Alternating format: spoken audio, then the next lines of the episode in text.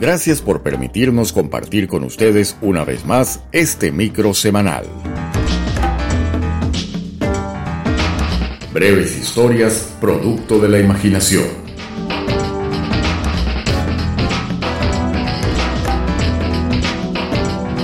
Y con ustedes, Carlos Rivas, con una nueva reflexión escondida entre sus letras.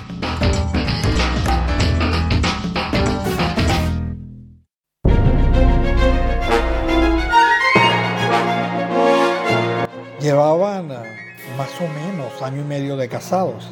Habían sido una pareja ejemplar. El respeto era la marca que había distinguido aquella relación que parecía una relación modelo. Pero ese día de San Valentín, ella le confesó que amaba a otro hombre, pero que había sido fiel de cuerpo, aunque no de mente ni de alma que necesitaba confesárselo y separarse para poder iniciar una nueva relación en paz con su conciencia. Él, le dijo ella, era un buen hombre y sabía que no lo merecía, pero que no podía serle infiel a un sentimiento. Él entendió que las personas no se separan para herir a otro, sino en busca de su felicidad, sino huyendo de la infelicidad. Al cabo de unos meses, ella estaba embarazada y el nuevo amor la abandonó. Se fue del país con su nueva amante. Ella volvió a él a pedirle ayuda para mantener al niño, pues no disponía de recursos y tampoco era como la mayoría de sus amigas, que no necesitan de un hombre para sobrevivir. Él se negó. A los días fue llamado a la corte, pues no comenzaron los trámites del divorcio y ella lo acusó para que se hiciera cargo de su hijo.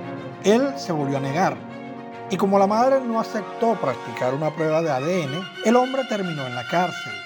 Su madre acudió al abogado de la chica a implorar que rectificaran.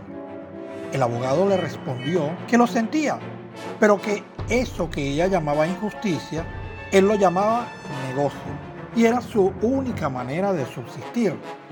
En menos de un mes, el abogado y el hombre se consiguieron en la misma cárcel en el patio. Había sido condenado por haber participado en una estafa.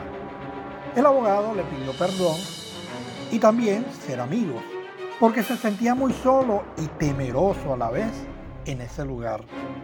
El hombre le respondió, hmm, lo siento, pero las consecuencias de eso que usted llamó negocio, yo lo llamo justicia. Mi perdón lo tiene, mi amistad jamás.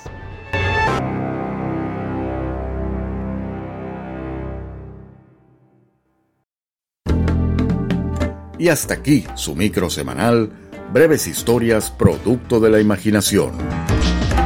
Nos despedimos hasta la próxima semana.